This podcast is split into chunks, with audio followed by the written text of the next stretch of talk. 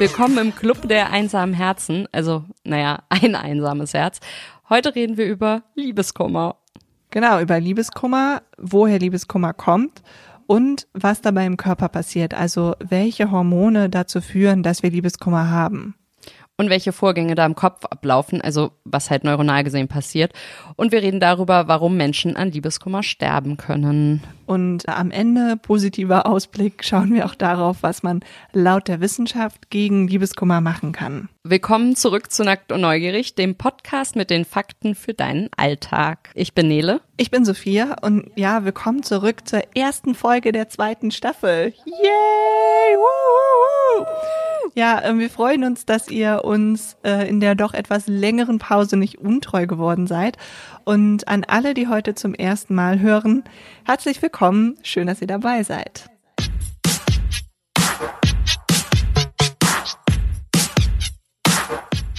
Sophia, hattest du schon mal richtig doll Liebeskummer? Äh, ja, ich hatte schon mal richtig dolle Liebeskummer. Bei mir ist das, glaube ich, allgemein so, dass ich eher so der kurz und heftig Typ bin und dann leide ich zwei Wochen so richtig und danach geht's mir dann aber eigentlich auch wieder. Also dann, dann wird's besser und dann bin ich eigentlich eher so stur und denk mir, was soll's?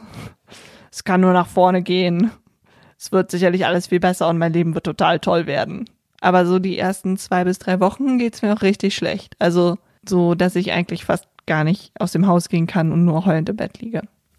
Und bei mir zieht sich das halt so sehr lange, sehr schmerzhaft durch, aber ich funktioniere einfach weiter. Also man merkt das bei mir dann nicht so richtig. Manche Menschen sagen dann auch, wenn ich richtig Liebeskummer habe, boah, du bist ja gerade richtig gut drauf, weil ich dann einfach so überdreht bin und dann irgendwie so einen Spruch nach dem nächsten kloppe. Aber das mache ich einfach nur so, um zu übertünchen, dass es mir schlecht geht. Bei mir merkt man das dann, dass es mir schlecht geht. ja, als ich das erste Mal so richtig halt Liebeskummer hatte, bin ich nach Hause gefahren zu meinen Eltern. Das war in der Uni und lag zwei Wochen lang eigentlich nur am Bett oder auf der Couch, hab geheult. Dabei ist mir aufgefallen, dass äh, im Fernsehen sehr viele Liebesfilme laufen, was ich absolut unverschämt fand zu der Zeit, weil ich einfach nicht sehen wollte, wie andere Leute im Fernsehen glücklich sind. Ja, mein Papa hatte großes Mitleid mit mir und hat mir dann von all von all seinen also Liebeskummern erzählt, jedes Mal, wenn er ein gebrochenes Herz hatte. Aber es hat, hat mir in meinem Schmerz auch nicht besonders weitergeholfen. Das kenne ich aber, wenn Eltern dann versuchen zu helfen und es ist dann immer sehr lieb gemeint. Aber manchmal hilft es dann ja auch, so Erfahrungen. Und trotzdem muss man irgendwie viele Fehler selbst machen. Aber was ja auch immer so ein bisschen mit reinkommt, ich finde, man kann das so schwierig unterscheiden, was ist das gebrochene Herz und was ist auch so ein verletztes Ego. Gerade wenn sich jemand von dir trennt, das war damals so, dass mein Ex-Freund sich von mir getrennt hat, ist es, glaube ich, schon auch so, dass man nicht nur so emotional leidet, sondern auch einfach so, dass man sich so denkt, so, wie kommt er dazu, mich jetzt hier sitzen zu lassen oder sich von mir zu trennen, wo ich doch so cool bin? Bin ich vielleicht doch nicht so cool? Ja, und das sind dann so ganz viele Selbstzweifel und ich glaube, das tut auch am meisten weh. Du wirst einmal, oder was heißt einmal, sondern meistens mehrmals von jemandem so zurückgewiesen, der dich eigentlich ganz gut kennt. Es gibt ja Menschen, die sich dann einreden, die andere Person hat mich einfach nicht wirklich erkannt oder nicht wirklich gesehen. Aber ich glaube, meistens ist es ja nicht so. Es ist halt einfach so, es hat nicht gepasst. Ja, so bei mir ist das dann so, wenn dieser harte Schmerz der ersten zwei Wochen vorbei ist, dann äh, ist es bei mir mehr so, dass ich so denke. Größter Fehler seines Lebens. mein Leben wird jetzt top und viel besser, als es mit ihm gewesen wäre. Und dann sitzt du da auf dem Sofa, isst so eine 4 Kilo Eiscreme. Nee, ich kann dann eher nichts essen, aber ich muss sagen, bisher war das auch immer so. Alle, alle Liebeskummer, die ich hatte, habe ich überwunden und danach ist es besser geworden. Das finde ich halt auch krass. Ich finde, Liebeskummer motiviert total. Also jedes Mal, wenn mich so ein Typ richtig verletzt hat, dann bin ich danach in irgendwas wesentlich besser geworden, weil mich, weil mir das so einen Motivationsschub gegeben hat.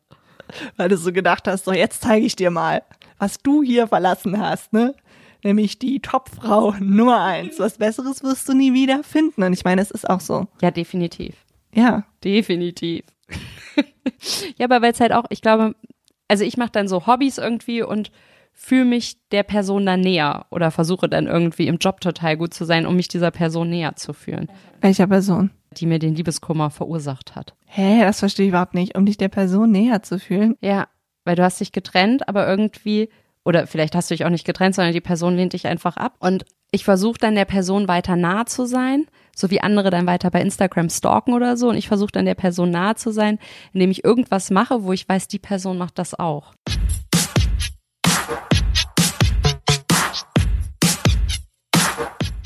Manche Leute kommen ja anscheinend auch nicht so richtig über so Liebeskummer hinweg, denn es gibt auch tatsächlich ein medizinisches Syndrom, das Broken Heart Syndrom heißt, oder?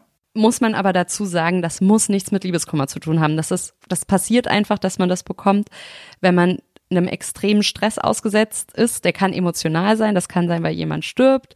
Das kann aber auch sein, weil es einem äh, super gut geht, weil man, keine Ahnung, eine Million im Lotto gewonnen hat oder so. Das kann aber auch bei einem Autounfall passieren. Und daran kann man sterben, muss man aber nicht.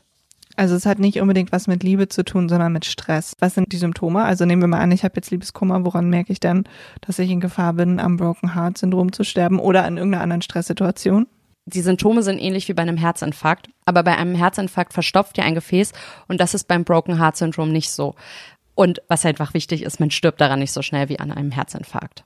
Das heißt, Broken Heart Syndrom, man kann sozusagen an emotionalem Stress sterben, aber es passiert nicht so häufig. Ja. Wo es ja schon häufiger passiert, dass man an gebrochenem Herz stirbt, ist ja in der Literatur. Das fand ich immer ganz interessant. Also bei Shakespeare zum Beispiel, in Romeo und Julia, da, also Romeo und Julia, die bringen sich ja um. Also ich meine, die sterben sozusagen auch an ihrer Liebe, aber nicht am Broken Heart Syndrom. Aber die Mutter von Romeo, Lady Montague, die stirbt auch, und zwar aus Schmerz, weil ihr Sohn ins Exil verbannt wurde. Und das könnte ja auch Broken Heart Syndrom gewesen sein, weil emotionaler Stress. Aber ich finde, es zeigt halt auch ganz gut, dass Liebe nicht immer nur diese romantische Liebe sein muss. Also man hat nicht immer nur Liebeskummer, weil eine romantische Liebe nicht geklappt hat, sondern es gibt eben auch eine Liebe zwischen Geschwistern. Man kann, auch wenn das natürlich auch was sehr Trauriges hat, aber man kann seinen Job lieben. Aber auch mit Freunden, das ist halt immer das kann ja auch zu Liebeskummer führen. Ja, das stimmt. Man kann auch seinen Job lieben. so wie Nele und ich. Ja. Unseren Podcasting-Job lieben. Und uns. Und uns gegenseitig. Manchmal mehr, manchmal weniger. So, dann kommen wir doch jetzt auch gleich zu, zum Thema Liebeskummer, um da jetzt noch mal so richtig das zu definieren. Was ist das eigentlich? Also, da versteht ja bestimmt jeder auch ein bisschen was anderes drunter. Ja das stimmt. Das ist auch ein Problem in der Forschung dazu. Also es gibt immer wieder Fragebögen, die werden vor allem von irgendwelchen Online-Dating-Portalen rausgegeben, also Tinder, OkCupid, you name it. Ihr kennt sie alle. Ihr seid alle bei ihnen schon mal gewesen. Genau. Wer noch nie getindert hat, hat was nicht, verpasst. Das weiß ich nicht wirklich. Also es macht schon Spaß, ne? Aber ja, und es ist schon auch eine Erfahrung, finde ich. Also mittlerweile ist Tinder so. Du weißt, das gehört jetzt zur Allgemeinbildung dazu. Ja, so ein bisschen so wie, wie man hat mal Snake gespielt.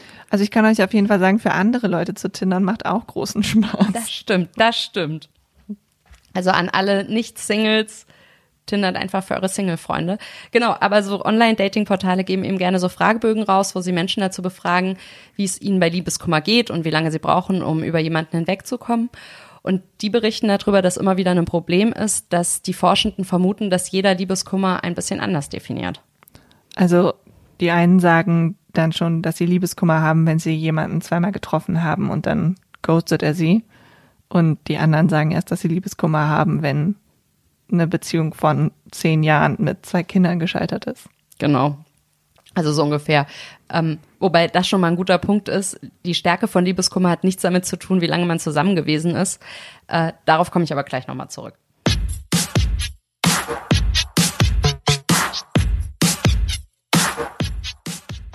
Die medizinische Bezeichnung für Liebeskummer ist übrigens Morbus amoritalis. Morbus amoritalis, das klingt wie so eine Krankheit. Es ist eine Krankheit. Hallo, tut mir leid, ich kann heute nicht zur Arbeit kommen. Ich habe Morbus amoritalis. Aber ist Morbus, heißt das nicht auch auf Latein Krankheit? Das weiß ich nicht. Ähm, wir können das mal kurz nachgucken. Das ist ja peinlich, dass wir das nicht recherchiert haben, du. Ah ja, Krankheit, guck mal. Nele wusste es natürlich mal wieder. Genau, mal wieder. Mal wieder. Nachdem Nele eben behauptet hat, Single Ladies wäre nicht von Beyoncé, sondern nur ein Cover. Wobei wir das nicht endgültig geklärt haben, aber ich, ich behaupte, es ist von Beyoncé ja, im ich glaube, ich glaube das jetzt auch. Ich glaube, ja. da hatte Sophia recht. Top. Top. Äh, genau, also Morbus amoritalis, Morbus heißt Krankheit, das ist eben die medizinische Bezeichnung dafür. Und der Duden definiert Liebeskummer so, durch eine unglückliche Liebesbeziehung entstehender seelischer Schmerz. Also ist fast schon poetisch im Gegensatz zur medizinischen Bezeichnung, ne? Morbus amoritalis. Also mir ging es ja auch körperlich immer richtig schlecht, wenn ich Liebeskummer hatte, wobei das natürlich von den seelischen Schmerzen herrühren konnte. Ja, so ist das manchmal bei Liebeskummer. Also Menschen haben dann ganz doll Bauchschmerzen oder Kopfschmerzen oder essen nichts mehr. Oder man bekommt das Broken Heart Syndrom. Ja, das ist dann halt echt eine mega extreme, mega seltene Form.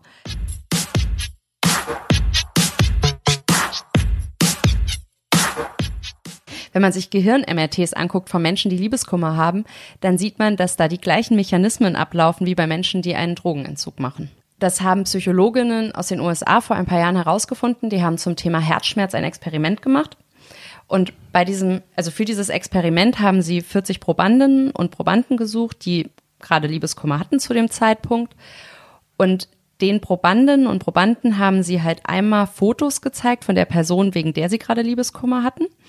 Und dann haben sie in einem nächsten Schritt den Probandinnen und Probanden Schmerzen zugefügt, indem sie ihnen kleine Hitzereize zugefügt haben. Also kleine körperliche Schmerzen. Ein bisschen verbrannt. Genau, so wie man von Menschen verbrannt wird, haben die dann auch die Probanden verbrannt. Okay, und was haben die dabei gesehen? Die haben gesehen, dass die gleichen Hirnareale stimuliert wurden, wenn man jemanden mit diesen Hitzereizen leicht verbrannt hat. Ähm, und wenn man den Menschen eben die Fotos von der Person gezeigt hat, wegen der sie Liebeskummer hatten. Okay, das heißt also, Liebeskummer löst quasi oder Liebeskummer wird im Gehirn genauso verarbeitet wie körperlicher Schmerz. Ja, genau. Und deshalb äh, helfen auch Schmerzmittel gegen Liebeskummer. Weil das betäubt. Also da gibt's halt zwei Studien, die haben gezeigt, dass Menschen mit Schmerzmitteln weniger unter Liebeskummer leiden. Also das konnte man einmal neuronal sehen, das konnte man aber auch durch Fragebögen sehen, die die Menschen ausfüllen mussten. Gilt übrigens nicht nur für Liebeskummer, sondern auch für Mobbing, weil das auch soziale Ablehnung ist. Liebeskummer und Mobbing gehört damit zur selben Kategorie. Aber also zu viel Paracetamol ist ja auch nicht gut für die Leber oder so. Man sollte damit also schon ein bisschen haushalten. Aber man kann auf jeden Fall sagen, Liebeskummer ist eine soziale Zurückweisung und soziale Zurückweisung wird vom Gehirn wie körperlicher Schmerz verarbeitet. Ja, genau. Aber ist ja nicht nur die Hirnaktivität wichtig, wenn es um Liebeskummer geht, sondern Liebe hat ja auch viel mit Hormonen zu tun.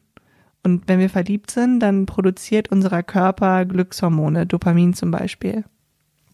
Das ist ein Hormon, das versetzt uns in einen Zustand, der sogar als Glückssucht bezeichnet wird. Ähm, und es gibt dann noch andere Hormone, die mit reinspielen, also Adrenalin oder das Kuschelhormon Oxytocin. Genau. Habe ich das Und jetzt richtig Das hast gesagt? du richtig ausgesprochen. Ich habe nämlich ganz oft Probleme, Sachen richtig auszusprechen. Das ist die hessische Heimat, Nordhessen. Nordhessen. Äh, genau, auf jeden Fall die Hormone, die sind wichtig und die führen dazu, dass wenn wir verliebt sind, dass wir dann keine Minute ohne den anderen verbringen wollen oder die andere und uns nur glücklich fühlen, wenn er oder sie da ist. Also tatsächlich ein bisschen so, dass der Mensch dann wie so eine Droge wird, ähm, was ja wieder zur Stimulierung auch von Hirnarealen passt. Und ähm, bei Liebeskummer ist es dann doberweise aber auch so, dass halt ähm, durch den Wegfall der Beziehung ähm, die Ausschüttung von Dopamin halt zurückgeht und der Körper reagiert darauf und zwar halt wie bei einem Drogenentzug tatsächlich. Und so wie Drogensüchtige zu ihrer Droge zurück wollen, will man mit Liebeskummer eben zu der Person zurück, wegen der man Liebeskummer hat. Genau, durch Stalken zum Beispiel. Also, ne, kennt man ja. Oder hat man schon mal gehört. Ich persönlich habe das tatsächlich noch nicht gemacht, aber ähm, mir haben das Freundinnen schon erzählt, dass sie dann halt total obsessiv dem Instagram-Feed folgen und äh, bei Facebook alles Mögliche angucken. Ähm, teilweise, ja, die Leute auch halt immer wieder anrufen und so. Ähm, meiner Erfahrung nach ist das nicht so zuträglich. Man sollte besser alle Kontakte sperren. Das äh, hat für mich immer gut funktioniert. Und bei Drogenabhängigen ist es ja auch so, dass ähm, man eigentlich als Drogenabhängiger versuchen sollte, erstmal gar nicht mehr in Berührung mit der Droge zu kommen. Eine Wissenschaftlerin, die viel an Liebeskummer forscht, die hat gesagt, das fand ich ganz cool, dass man gar nicht sagen sollte, Liebes wie bei Drogenabhängigen, sondern Drogen wirken halt wie verliebt sein. Macht ja auch aus evolutionärer Sicht total Sinn. Also es gibt ja nichts, was wichtiger ist als Fortpflanzung. Nee. Also war erst die Liebe, dann Heroin. Das ist so romantisch, wie du das sagst. Evolution ist nicht romantisch. Ja. Aber also wegen den Hormonen macht es halt dann auch teilweise Sinn, oder man könnte meinen, dass es Sinn macht, sich dann schnell wieder jemanden Neues zu suchen, damit man dieses Hormonhoch dann wieder hat. Stimmt. Also du suchst dir halt wen Neues, dann wird wieder ganz viel Dopamin ausgeschüttet und du bist super happy. Auf psychologischer Ebene ist das bestimmt nicht ganz so gut, weil man muss ja manche Sachen auch wirklich erstmal verarbeiten und wieder selber klarkommen, wie man eigentlich sein will, was man eigentlich möchte und so weiter und so weiter. Also denke ich. Aber wenn man dann halt schnell wen anders trifft, dann ist das halt so und wenn es passt, dann passt. Ich finde, da sollte man nicht so dogmatisch sein. Also ich finde, dogmatisch sein ist nie gut. Klar, ähm, also ich denke mal, wenn man über den anderen schon wieder hinweg ist, das geht ja auch unterschiedlich schnell, dann muss das jeder selber wissen, einfach wann er wieder oder wann sie wieder bereit ist für jemanden neuen. Ähm, aber also der Mechanismus, weshalb es den Leuten nach Trennungen so schlecht geht, ist auf jeden Fall immer der gleiche. Ähm, denn es ist so, dass der Mensch den Ex-Partner oder die Ex-Partnerin so idealisiert, dass wir den Schmerz in uns aufrechterhalten, damit wir den gleichen Fehler nicht nochmal machen. Was ja auch ganz klug ist eigentlich. Hat Liebeskummer also eine gute Funktion. Er will uns was beibringen. Ja, schon. Ist halt nur doof, weil sich das bei uns im Kopf so verknüpft, dass wir das Verliebtsein als Fehler sehen und nicht der Typ oder die Frau, die einfach nicht cool zu uns waren oder gerade nicht cool zu uns sind, also wenn man gerade noch zusammen ist. Wir machen eine kurze Pause und sind gleich wieder zurück.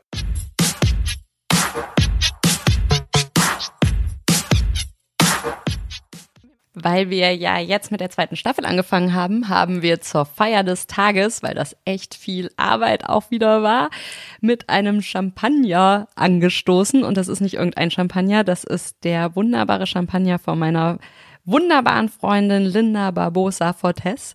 Die hat eine Champagnermarke Envie.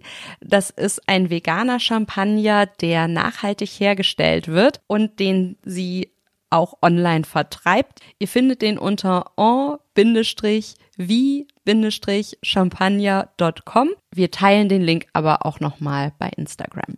Was ich krass finde, ist, dass sie, um diesen Champagner zu finanzieren, bei Aldi an der Kasse gearbeitet hat. Also, dass sie so an diesen, an dieses Projekt glaubt, an diesen nachhaltigen Champagner, dass sie dafür dann quasi nebenher jobbt. Linda ist auch richtig krass und Linda kann auch richtig krass arbeiten. Deshalb habe ich ein Interview mit ihr geführt über ihre Arbeitsmoral und wie sie durch schlechte Zeiten trotzdem ganz gut durchkommt. Das Interview könnt ihr dann auch in unserem Podcast hören. Und jetzt geht's weiter.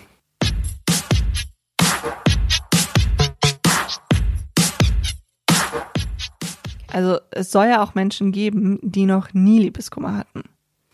Wenn ich so überlege, es gibt schon echt viele Menschen, die ich kenne, die noch nie so richtig, richtig, richtig fertig waren, also weil sie Liebeskummer hatten. Also klar, denen ging es dann ein bisschen schlecht, aber so richtig am Ende waren die nicht. Kann aber auch sein, dass sie es mir nicht erzählt haben. Aber ist das dann, ähm, weil die noch nie wirklich verliebt waren? Oder sind die Leute, die richtig schlimm Liebeskummer haben, einfach sensibler als andere? Hm, teils, teils. Also ich hatte das ja am Anfang schon kurz gesagt, dass viele Forschende sich halt auch nicht so sicher sind, wer wie Liebeskummer definiert. Ähm, es gibt zum Beispiel Studien, die sagen, Männer leiden mehr, aber die reden halt nicht so offen drüber und deshalb nimmt man das bei denen halt auch nicht so wahr. Und angeblich machen Frauen auch häufiger Schluss und deshalb geht es ihnen dann halt nicht so schlecht. Aber stimmt das überhaupt, dass es immer der Person schlechter geht, die, ähm, die verlassen wird? Also dass die Person, die sich trennt, schneller darüber hinwegkommt? Also ich habe das zumindest gelesen, in den Recherchen für den Podcast, dass das halt nicht immer so ist. Also ich habe das persönliche Erfahrung, keine Wissenschaft. Ähm, ich habe das halt nur so bei anderen Leuten mitbekommen, dass es da halt auch so war. Die haben Schluss gemacht und denen ging es super dreckig. Also ich glaube nicht, dass das immer stimmen muss. Und in der Wissenschaft ist das wohl Graubereich. Graubereich ist übrigens auch ein schwieriges Wort für mich. Graubereich. Wegen dem B, das äh, kann man in Nordhessen anscheinend nicht so gut aussprechen. Und das G, das ist doppelt schwierig. Naja, es gibt aber auch andere Studien, die sagen, dass äh, Frauen häufiger und schlimmeren Liebeskummer haben. Und ich habe eine Studie gefunden, die sagt, dass es Frauen bei Liebeskummer schlechter geht, aber sie sich schneller wieder erholen und dass Männer oft jahrelang leiden und sich nie richtig erholen. Ich gehe mit Liebeskummer anscheinend eher männlich um. Aber du sprichst ja schon darüber. Ja, aber dann glaube ich auch nicht mit jedem. Also ich rede dann mit manchen Menschen sehr, sehr offen. Und ich glaube, ich rede dann auch im Nachhinein viel offener. Und in dem Moment äh, rede ich da auch gar nicht so viel drüber.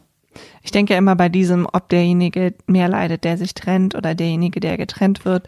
Ich denke immer, dass halt derjenige, der so getrennt wird, der muss ja eigentlich nur erstmal so diese Sturheit entwickeln, die ich dann habe. Aber, also, wenn man sich nicht, also wenn man sich selber trennt, dann hat man halt immer die Möglichkeit, diese Entscheidung nochmal zu bereuen. Und dann muss ich vielleicht irgendwann mal fragen, ob es wirklich die richtige Entscheidung war. Während wenn man getrennt wird, hatte man ja gar keine Entscheidungsfreiheit. Und das einzige Sinnvolle, was man da machen kann, ist es einfach hinter sich zu lassen und weiterzumachen. Aber du die bist der Dinge Sache, akzeptieren, die man nicht ändern kann. Ja, aber du bist halt auch einer Sache so ausgeliefert, ne? Du kannst dich nicht, du kannst nicht entscheiden, du musst einfach akzeptieren. Ja, du musst es akzeptieren, aber du kannst halt schon entscheiden, ob du darunter leidest oder nicht. Also vielleicht können das manche auch nicht, aber das denke ich immer. Es ist jetzt meine Entscheidung, ob ich daran jetzt zerbrechen will und jetzt meine Zeit mit Heulen verschwende, also nach den drei Wochen, die ich geheult habe, oder ob ich jetzt nach vorne gehe und ein geiles Leben habe.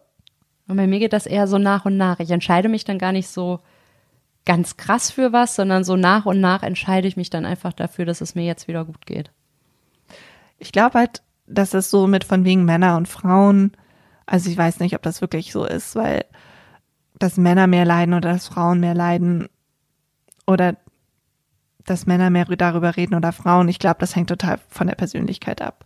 Und auch da, also auch davon, was für Erfahrungen man schon gemacht hat und ob man Bindungsprobleme hat oder andere Sachen. Also das glaube ich auch auf jeden Fall und es ist bestimmt auch nicht immer so, aber ich denke, und das wird jetzt bestimmt aber auch alles besser, weil die jetzige Generation junger Männer wird, also wächst ja auch einfach anders auf. Aber ich glaube, früher war es schon schwieriger für Männer da drüber zu reden. Die konnten dann vielleicht Also du glaubst, es ist nichts Geschlechtliches, sondern es ist eher eine Frage der Erziehung. Das wurde in den Studien nicht kontrolliert. Nee, das wurde in den Studien nicht kontrolliert. Da ging es nur darum, Männer, Frauen, aber nicht aus was für einem Hintergrund die kamen oder wie die aufgewachsen sind oder so. Das ist bei so Befragungsstudien ja sowieso immer schwierig. Eben. Vor allem, wenn die auch so geringe Anzahlen an ähm, Teilnehmern nur haben, an Teilnehmenden. Das, ähm, dass es ja dann auch immer nur so Korrelationen und rückblickende Studien sind, die du nicht richtig kontrollieren kannst und da kann halt alles Mögliche einen Einfluss haben. Und Fragebögen generell, ne? Ich meine, kennt man ja auch von sich selbst, wenn man mal so einen Fragebogen mitgemacht hat. Einmal ist es immer die Frage, wie genau füllt man das aus? Dann natürlich auch wirklich so Fragen, wie nimmt man Sachen wahr? Jeder nimmt Sachen unterschiedlich wahr. Also Vorsicht bei Fragebögen. Äh, Was man aber ziemlich sicher sagen kann, ist Menschen, die sowieso schon traumatisiert sind, also die wirklich schwere psychologische Traumata haben, die leiden unter Liebeskummer besonders. Also wenn man früh von den Eltern verlassen wurde oder irgendwelche Gewalttaten erleben musste, dann kann Liebeskummer sowas halt wieder aufbrechen. Ähm, schüchterne Menschen leiden auch mehr, dann Menschen ohne ein großes soziales Netzwerk, die eben auch bei allen sozialen Interaktionen, also bei Freundschaften, bei der Teilnahme von irgendwelchen Sportveranstaltungen und sowas immer darauf angewiesen sind, dass der Partner sie mitnimmt, die leiden mehr. Dann Menschen, die ein schwaches Selbstwertgefühl haben, das macht alles anfälliger. Das heißt jetzt aber nicht, dass jeder, der Liebeskummer hat, ähm, irgendein psychisches Problem hat. Das sind einfach viele Faktoren, die damit reinspielen. Das heißt aber auch, dass das Wichtigste eigentlich ist, dass man sich selbst mag und dass man daran arbeitet, dass man mit dem eigenen Lieben, Leben und der eigenen Situation zufrieden ist und Freunde hat, die einen verstehen und unterstützen. Das hilft auf jeden Fall. Aber es heißt nicht, dass du dadurch dann keinen Liebeskummer hast. Also ja, klar. Aber vielleicht kommst du dann besser damit zurecht. Auf jeden Fall. Also Es gibt ja auch diesen Spruch, dass man immer die Hälfte der Zeit, die die Beziehung äh, gedauert hat, braucht, bis es einem wieder gut geht. Wobei ich das jetzt aus meinen eigenen Erfahrungen nicht bestätigen kann. Es wäre auch furchtbar. Auf jeden Fall. ähm, Aus meiner persönlichen Erfahrung kann ich sagen, das ist echt Blödsinn und äh, Menschen, die sich wesentlich mehr damit beschäftigen als wir, die sagen das auch. Also Menschen bekommen anscheinend besonders Liebeskummer, wenn sie denken, dass sie ihren Seelenpartner gefunden haben. Ich sag nichts, wir haben uns davor darüber unterhalten. Ich glaube nicht an Seelenpartner. Komm, Sophia, jetzt musst du diesen Satz auch sagen. Ja, ich denke halt immer, wer einen Seelenpartner glaubt oder darauf wartet, dass er seinen Seelenpartner findet oder dass sie ihren Seelenpartner findet oder Seelenpartnerin. Also ich glaube, Leute, die nach ihren Seelenpartnern suchen, die sind sowieso, die werden mit Enttäuschungen konfrontiert werden im Leben. Ja, weil Beziehungen sind immer Arbeit.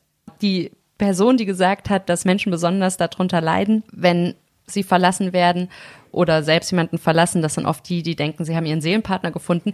Und gelesen habe ich das bei einer Liebeskummer-Coachin.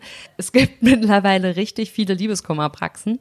Die sollten den Leuten vielleicht eher erzählen, dass das eine unrealistische Erwartung ist, seinen Seelenpartner zu finden. Oder man sollte definieren, was Seelenpartner eigentlich ist. Und ich habe ein Interview mit einer Expertin gelesen, die eben gesagt hat, dass es ihrer Erfahrung nach oft so ist, dass Menschen, die aus einer langen Beziehung kommen, sogar viel schneller loslassen, weil das Ende der Beziehung halt vorhersehbar gewesen ist oder sogar von beiden Seiten gewünscht war. Und ihrer Erfahrung nach hängt die Stärke des Liebeskummers von der Intensität der Beziehung ab. Also davon, wie man behandelt wurde oder wie überraschend das Beziehungsende gekommen ist. Idealisierung spielt angeblich auch eine große Rolle bei der Intensität des Schmerzes. Also wenn man jetzt eben denkt, mein Seelenverwandter hat mich enttäuscht. Ah, Seelenverwandtschaft hat also was mit Idealisierung zu tun.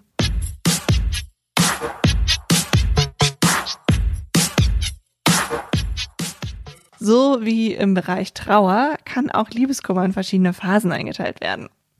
Ähm, die Phasen, die wurden von einer Schweizer Psychiaterin erarbeitet, Schweizer Psychiaterin und Sterbeforscherin, die hieß Elisabeth Kübler-Ross, die ist inzwischen auch schon tot. Und äh, diese Phasen, die durchläuft man nicht unbedingt nur bei dem Verlust von der Person, sondern die kann man auch beim Verlust vom Arbeitsplatz oder bei anderen emotionalen Hürden halt durchlaufen. Zum Beispiel dem Ende einer Beziehung.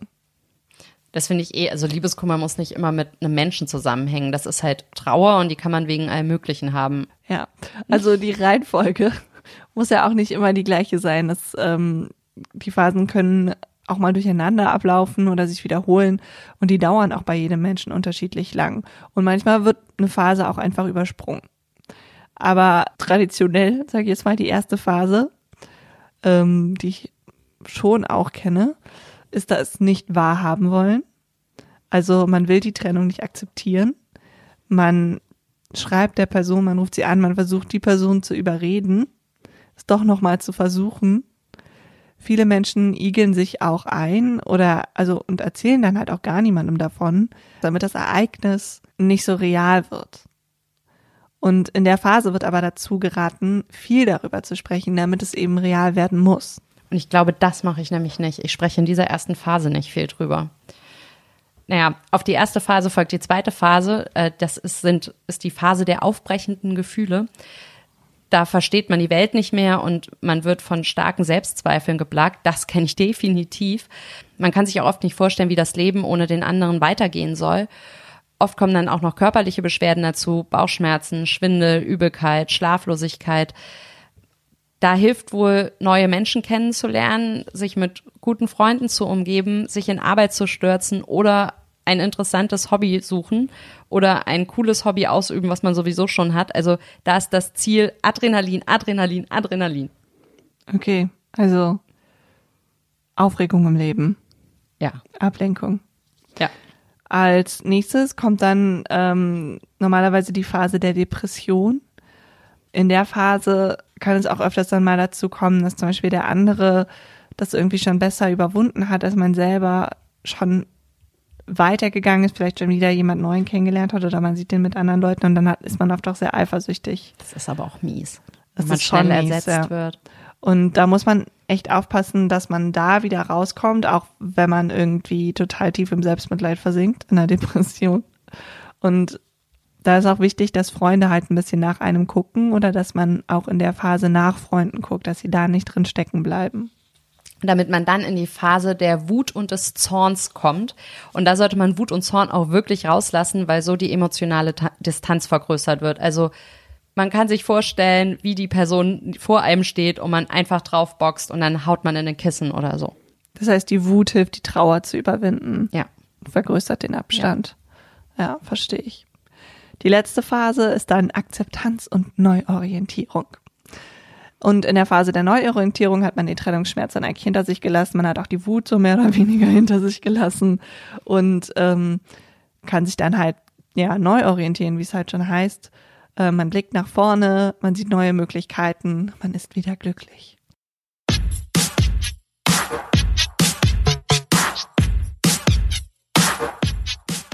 Jetzt kommen wir zu einer ganz, ganz wichtigen Frage.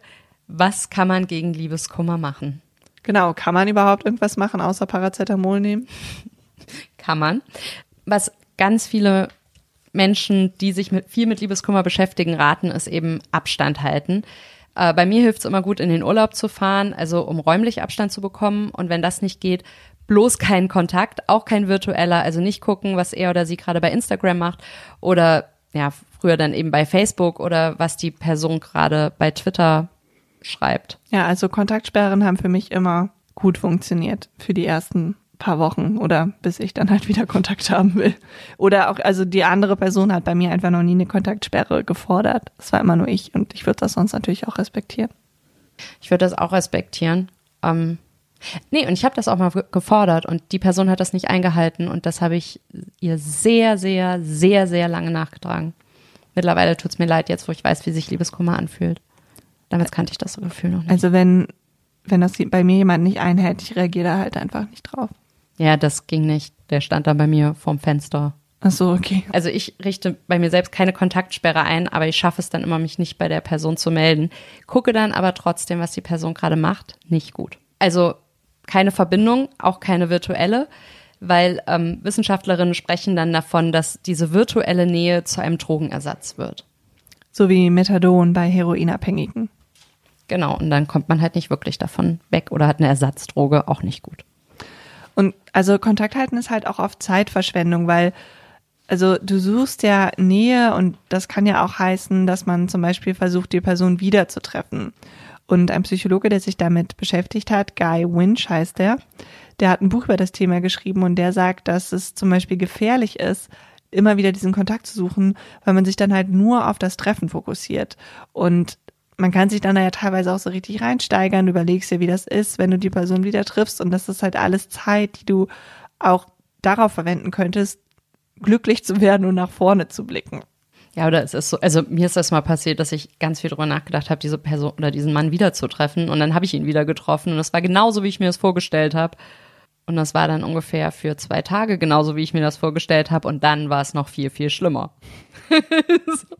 Oh Gott, okay.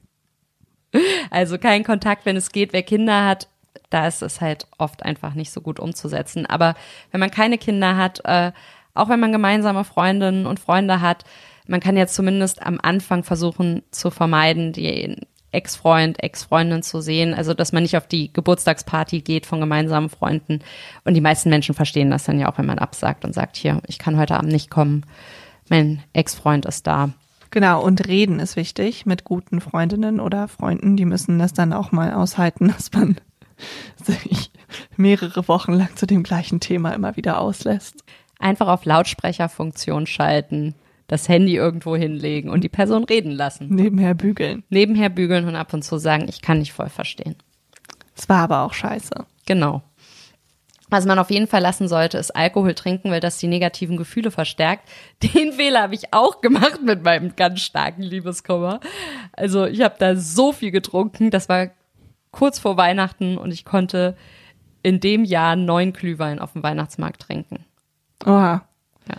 Ähm, Mittlerweile trinke ich zwei und bin betrunken.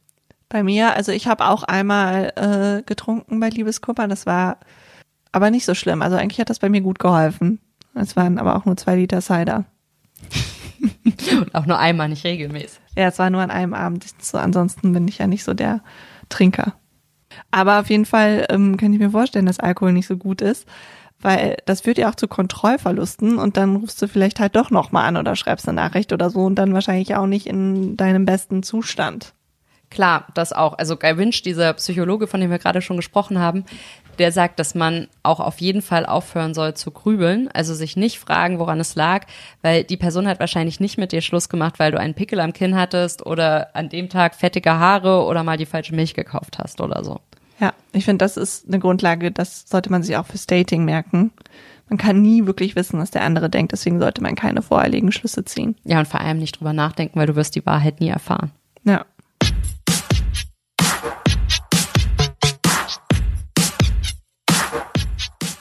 Also fassen wir nochmal zusammen. Kein Alkohol oder andere Rauschmittel, weil uns das gefühlsduselig macht. Paracetamol hilft und Gespräche mit Freunden. Man sollte das mit dem Paracetamol nicht übertreiben, aber wenn es hilft, dann hilft's halt, ne? Ja. Liebe heißt immer auch Hormone und bei Liebeskummer fehlen dann leider plötzlich äh, die Glückshormone. Deshalb ein anderer Tipp ist, was Neues anzufangen, damit irgendwie Adrenalin ausgeschüttet wird und das äh, hilft dem Gehirn auch sozusagen in den Kampfmodus zu schalten und aktiv zu werden und sich dem Liebeskummer zu widersetzen. Also zum Beispiel Bungee Jumping oder so, das würde ich auf keinen Fall machen, weil ich da wirklich sterben würde. Surfen. Bei mir hilft Surfen. Sport hilft einfach sowieso weil dabei Glückshormone ausgeschüttet werden und weil dabei ja auch das motorische Zentrum im Gehirn aktiv wird und dann ist nicht mehr so viel Energie zum Grübeln da, weil das alles ins motorische Zentrum geht. Das heißt, es ist, wird einmal durchgeputzt im Kopf. Meditation und Entspannungsübungen helfen auch. Genau, und die Zeit heilt halt auch die meisten Wunden. Und wenn man merkt, dass es echt nicht besser wird, dann sollte man auf jeden Fall nicht davor zurückschrecken, professionelle Hilfe zu suchen, also zur Psychologin zu gehen. Und das gilt auch für Freundinnen und Freunde, wenn man das bei denen merkt, dass sie irgendwie wirklich nicht darüber hinwegkommen. Und eine Grenze, ab der man sagt, man sollte was unternehmen, ist so sechs bis acht Wochen. Wenn es dann nicht besser wird, dann auf zur Psychologin. Also zusammenfassend kann man sagen, Liebeskummer ist doof, aber viele kennen es und auch wenn man sich ganz alleine damit fühlt, man ist es nicht. Das zeigen auch ähm, Leserbriefe, die ein Psychologe, der ein Buch über Liebeskummer geschrieben hat, bekommen hat. Und zwar Leserbriefe aus der ganzen Welt. Und der ähm, Psychologe, der äh, hat gesagt, dass sich die Berichte global gleichen. Dass also Leute auf der ganzen Welt Liebeskummer ganz ähnlich empfinden. Und das hat ja auch irgendwie was Tröstliches. Und weißt du was Schönes, Sophia? Wenn ich wieder richtig Liebeskummer habe, dann weiß ich, ich bin nicht alleine, weil ich habe ja dich. Oh. Ja, mein Ohr ist immer offen. Und unsere Podcasthörer interessieren sich bestimmt dann auch dafür. Aber erstmal sitze ich dann heulend bei dir am Küchentisch. Das ist okay.